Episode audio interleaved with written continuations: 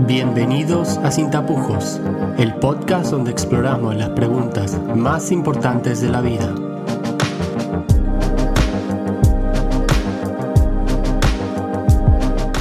Episodio número 4. Esperanza en medio del suicidio, parte 1. Bueno, Camacho, amigo, gracias por darme la oportunidad de entrevistarte. ¿Cómo estás? Bien, ¿y tú? Bien, acá en el escritorio de mi casa, intentando grabar bien. Acá tengo a mi hija, espero que no, no haga mucho ruido. Así que bueno, hoy venimos a conocer tu historia. Una historia macabra, una historia retorcida, pero una historia muy bonita que tiene un final muy feliz. Así que eh, preséntate a la gente y dinos quién eres, qué estás estudiando. Oh, sí, por supuesto. Ah, mi nombre es Lino Camacho. yo nací en California, en Estados Unidos. Y ahorita tengo 28 años. Tengo 28 años y entré en el ejército cuando estuve. Bueno, tenía 18 años. Tenía 18 años cuando tomé esa decisión.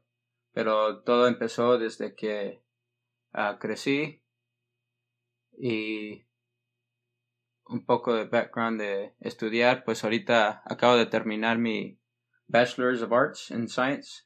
Es un, uh, ¿cómo se dice? Mi carrera.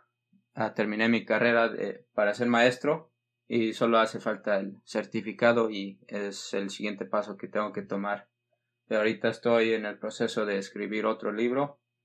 Uh, ahorita estoy como a la mitad o poquito más de la mitad de terminar el segundo, segundo libro y el ah,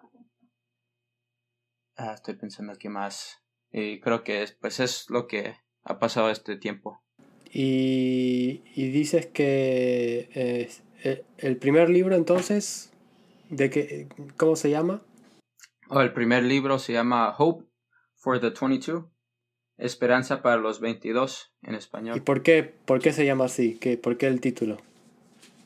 El título se llama así, Hope for the 22, porque uh, el número 22, Hope, Esperanza para los 22, ese, ese número es la, el, la cantidad de veteranos que cometen el suicidio diario. O sea, cada día uh, cometen suicidio 22 veteranos de la, del ejército de Estados Unidos. Y eso no incluye los que están uh, en el ejército activamente actualmente digo. Vale, entonces tu libro se básicamente eh, cuentas tu historia, ¿no? Tu testimonio y cómo tú casi eres uno de esos 22. Sí, sí, por eso le puse ese título a Esperanza para los 22, Hope for the 22, porque yo iba a ser uno de los 22 que cometen suicidio diario y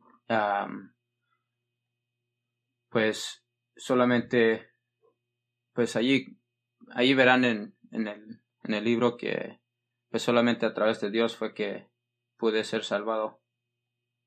Así que vamos a hablar un poco acerca de, ya nos dijiste quién sos, tú que estás estudiando, eh, ¿cómo, ¿cómo te enlistaste en el ejército? ¿Por qué decidiste, decidiste eh, enlistarte y formar parte de lo que es el ejército de, Estados Unidos? Bueno, yo decidí entrar al ejército desde chiquito. Yo siempre quería ser soldado y pues yo veía las películas de Rambo y todas esas películas de guerra y de niño no debes de estar viendo esas cosas, pero ahí ya sabes, la familia luego no se da cuenta.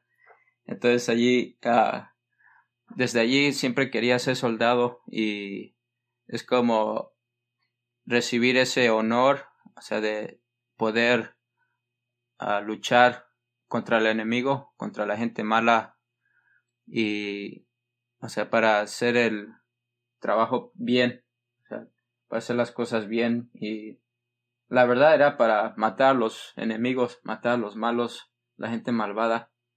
Y otra razón es porque mi abuelo Ah, estuvo en la guerra de Vietnam y él fue, ¿cómo se dice? Ah, le dispararon en la cara a mi abuelo, pero sobrevivió. Bueno, murió, pero luego tuvo una visión cuando le dispararon en la cara. Le dispararon en la cara y tuvo una visión que vio una luz blanca. Que dice que vio una luz blanca y nada más escuchó una voz así bien, bien fuerte que decía Ven a casa, hijo. Ven a tu hogar, hijo. Y otra vez, la tercera vez, ven a tu hogar, hijo. Y luego ya fue cuando mi abuelo respondió, ah, todavía no, todavía no, no me llevas. Deja que uh, crea mis hijos y luego ya me puedes llevar cuando quieras.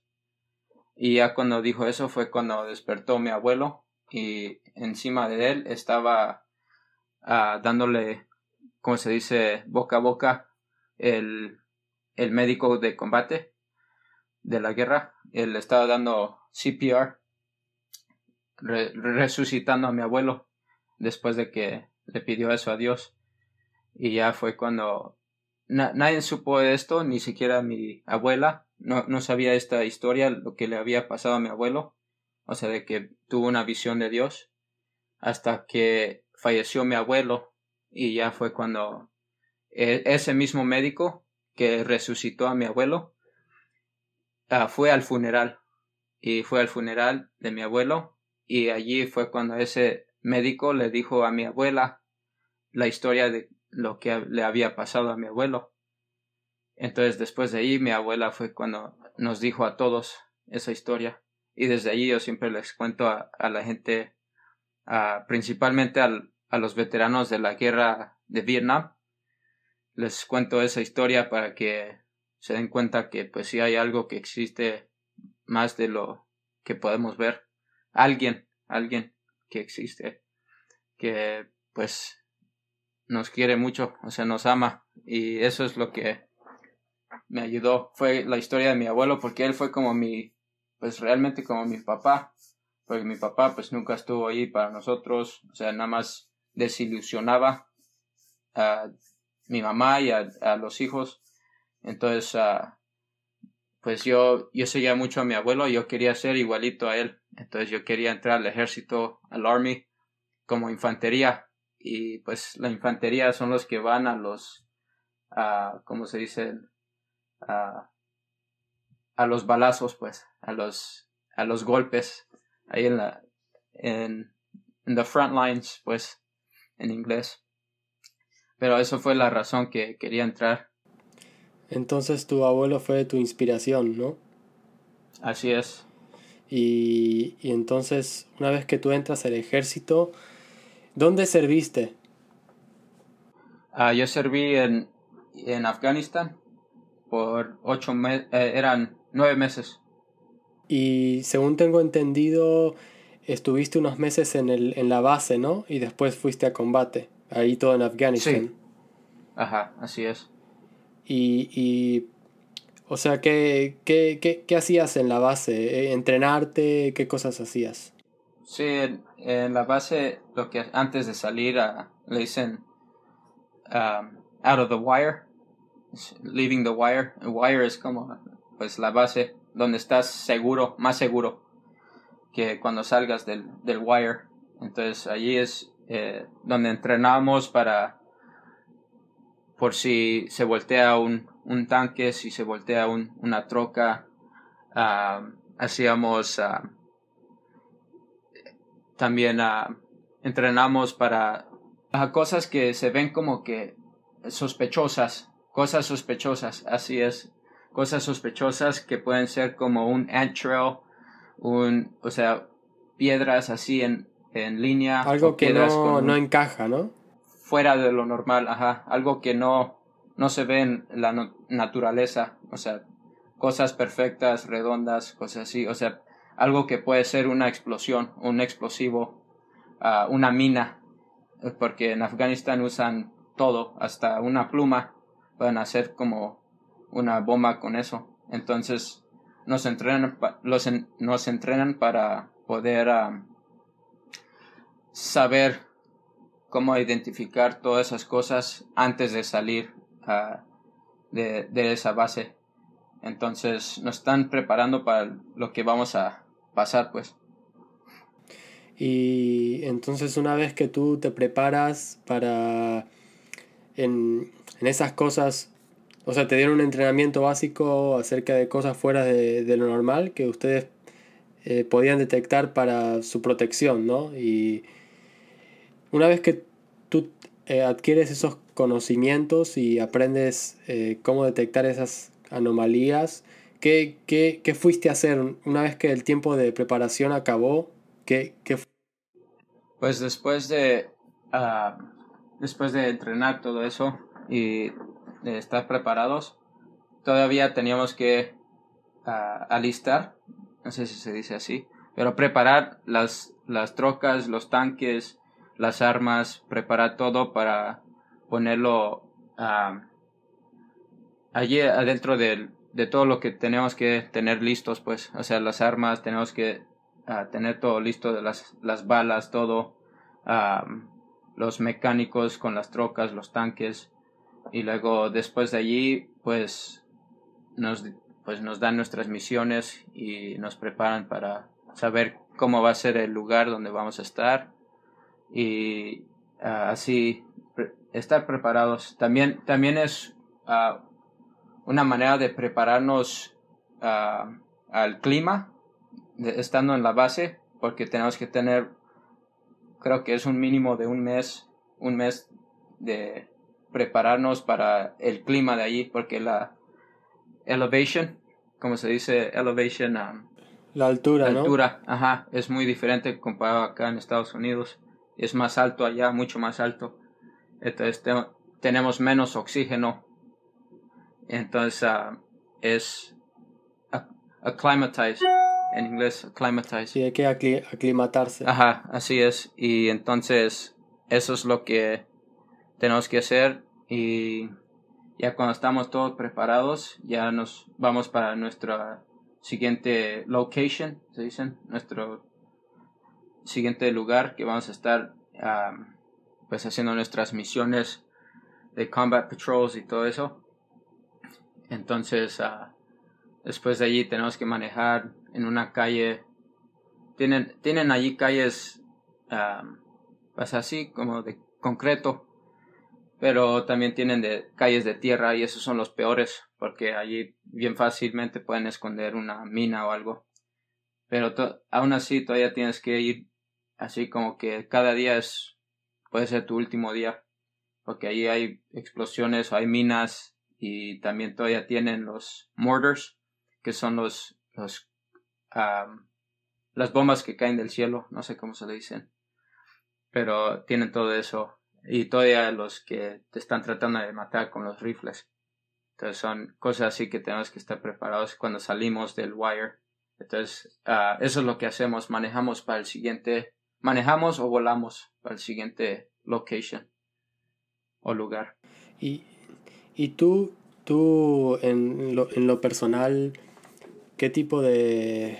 ¿Qué nos podrías contar acerca de lo que viviste que te dejó en shock y que te costó mucho tiempo olvidar? ¿Qué, ¿Cuáles fueron tus experiencias en, en el campo de combate? Lo que fue traumático fue, todavía me acuerdo, bueno, es, es un poco chistoso la primera vez que me, me estaban disparando porque yo ni siquiera me di cuenta que me estaban disparando. Entonces, uh, habíamos llegado a una base nueva y allí es en donde estuve con un amigo, siempre estamos con un, un amigo, así para que nadie se quede dormido. Entonces, allí estuve parado, es una torre bien alta, como unos 30 metros, algo así, pero está alto la, la torre y estábamos platicando, mi amigo y yo, y, y de repente se escucha así como así como que truenas un pedazo de madera, así, y otra vez, y yo, yo le digo a mi amigo, hey, creo que nos están disparando. Y, luego él dice, nah, no creo, no creo. Y luego ya volteamos a ver y estaba alguien abajo quebrando madera. Entonces pensábamos que era el, el muchacho que estaba abajo quebrando madera. Entonces, otra vez escuchábamos, o sea, poco después, y ya volteamos a ver si estaba allí, ya no estaba nadie quebrando madera. Entonces, ya le dije, hey, uh, ya vi unos hoyos allí en, en la pared, y le pregunté, oye, ¿estos estaban aquí? ¿E-, ¿Estos hoyos estaban aquí? Y él me dijo, pues creo que sí. Y le dije, ok. Entonces ya des, poco después, como unas dos horas después de, de bajar de, de la torre, ya escuchamos en el radio que dicen, oye, están disparando a la torre. Y dice que hay alguien en el campo así disparando hacia, hacia la torre. Entonces mi amigo y yo nos quedamos así callados y nada más nos volteamos a ver y como ahí estaba nuestro sargento, no, no dijimos nada porque en cuanto te disparan tienes que avisarles, porque si no, pues el siguiente se puede morir. Entonces nosotros por mensos que no sabíamos que, que nos estaban disparando, pues no, no dijimos nada. Pero cuando dijeron que estaban disparando, nos quedamos así calladitos. Y porque nuestro sargento estaba como medio loco, estaba medio loco y muy agresivo. Y sí, pues sí golpeaba a los, a sus soldados. Entonces, ah, cuando se pasaban de mensos. Y luego, ya, ya, ya cuando se salió el, el sargento, nos quedamos así, hey, hey, uh, ¿les avisamos o no? Y me dijo mi amigo, no, no, no, no, porque nos van a golpear. Y luego ya, ya mejor no dijimos nada.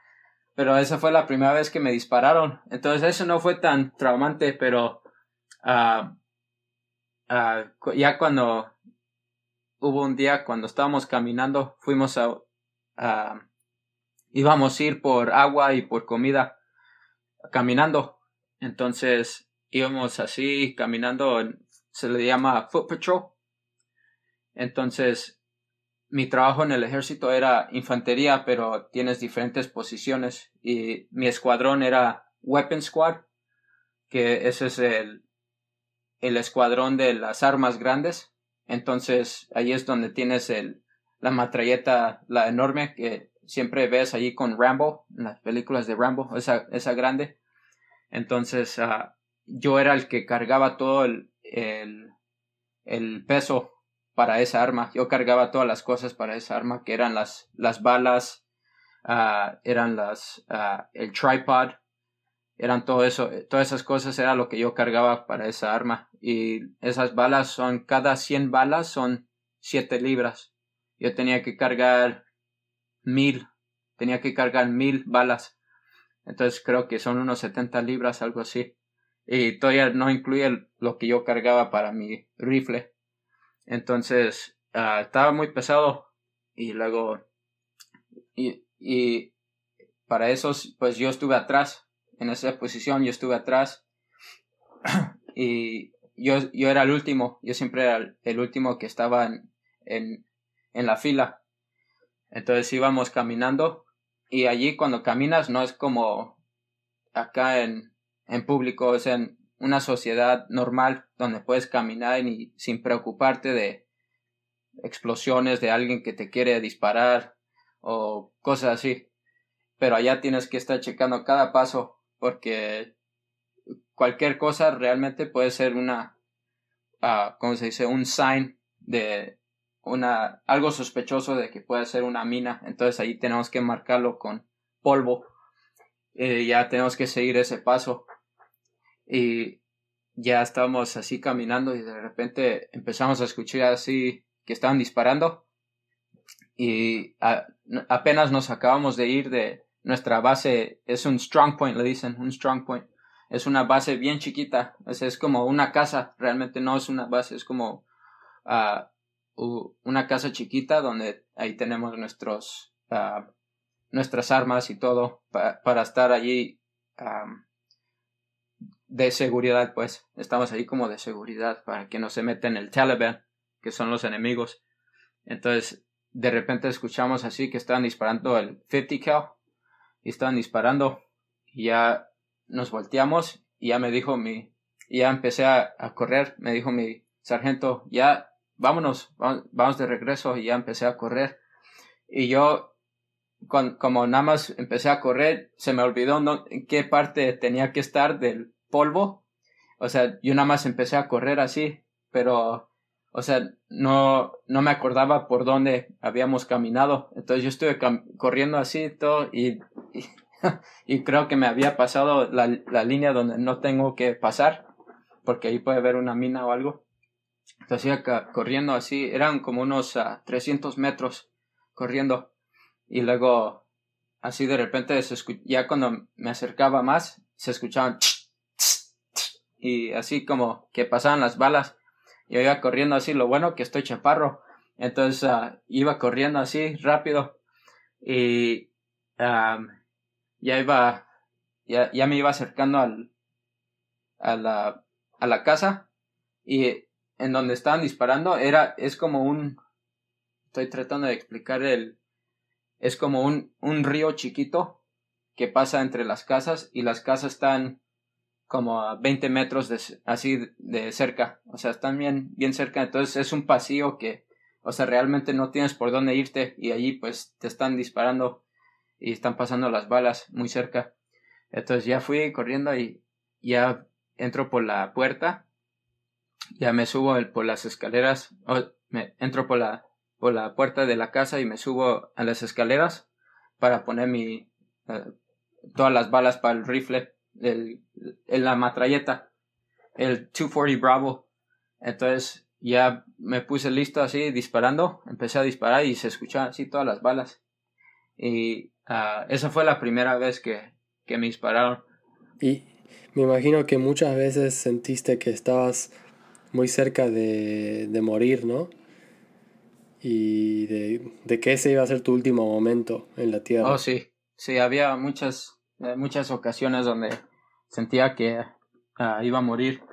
Ah, por ejemplo, cuando, bueno, desde que llegué al, en la base de Afganistán, desde que llegué allí, ya llegamos en un, en un avión, se llama um, Aircraft Carrier, bueno, no, aircraft carrier, no, perdón. Ese es, es un barco. Ah, llegamos en un, en un avión que se llama C-130. Entonces allí es en donde estábamos todos. Y en cuanto, en cuanto abrió las, ¿cómo se dice? Rampa. En cuanto abrió la, la rampa del avión, ya fue cuando sentí un calor, así, un calorón que me pegaba así, que me abrió todos los poros de la cara. Y ya, ya vi toda la tierra así como desierto y luego montañas así de piedras y todo.